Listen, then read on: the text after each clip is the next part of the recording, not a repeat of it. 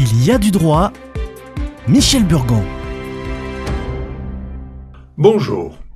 Le Conseil constitutionnel, saisi par la Cour de cassation, a considéré que la limitation de la liberté du mariage des majeurs protégés par la loi est légitime et constitutionnelle, sous réserve que ces mesures soient justifiées et non disproportionnées. C'était une question prioritaire de constitutionnalité. En effet, le mariage n'est pas cité dans les cas d'actes strictement personnels, comme la déclaration de naissance d'un enfant ou sa reconnaissance. Le mariage a des conséquences, non seulement personnelles, mais aussi patrimoniales dans la vie du majeur. Le mariage fait partie des actes importants de sa vie civile, pour lesquels une assistance ou une représentation peut être décidée par le juge compte tenu des conséquences, certes personnelles, mais aussi patrimoniales du mariage.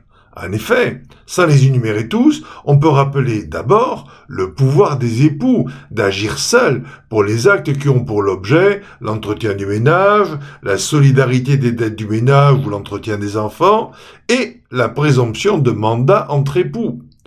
Un époux malveillant, dépourvu de revenus, peut engager l'autre dans des crédits, et c'est par exemple ce type de contrôle qu'exercera le curateur avant d'autoriser un majeur protégé à se marier.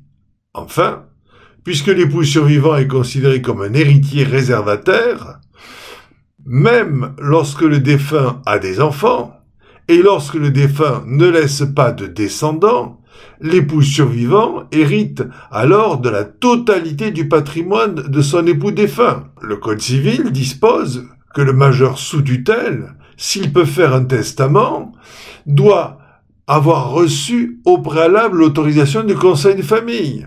Alors que le Code civil dispose que le majeur sous tutelle peut faire seul un testament, mais sous une condition d'avoir reçu l'autorisation du conseil de famille, le mariage étant devenu une quasi-disposition successorale, on comprend mieux pourquoi le législateur a tenu à ce que la protection du majeur soit assurée également dans le cadre du mariage, compte tenu de l'exposition du majeur à de possibles abus lorsque ses facultés mentales sont altérées. C'est en cela, par exemple, que la loi est tout à fait proportionnée et ne prive pas le majeur de sa liberté de se marier. Chaque situation est toujours analysée au cas par cas par le juge des tutelles, qui doit rendre une décision motivée après avoir entendu toutes les parties.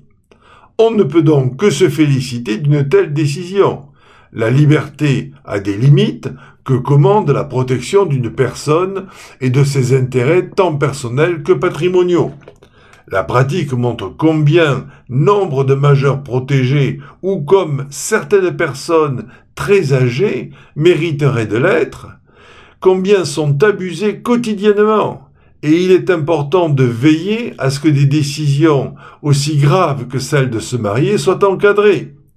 Les implications économiques de l'amour laissent quand même une part de romantisme à Saint-Valentin, même si le législateur exerce un contrôle technique. À la semaine prochaine.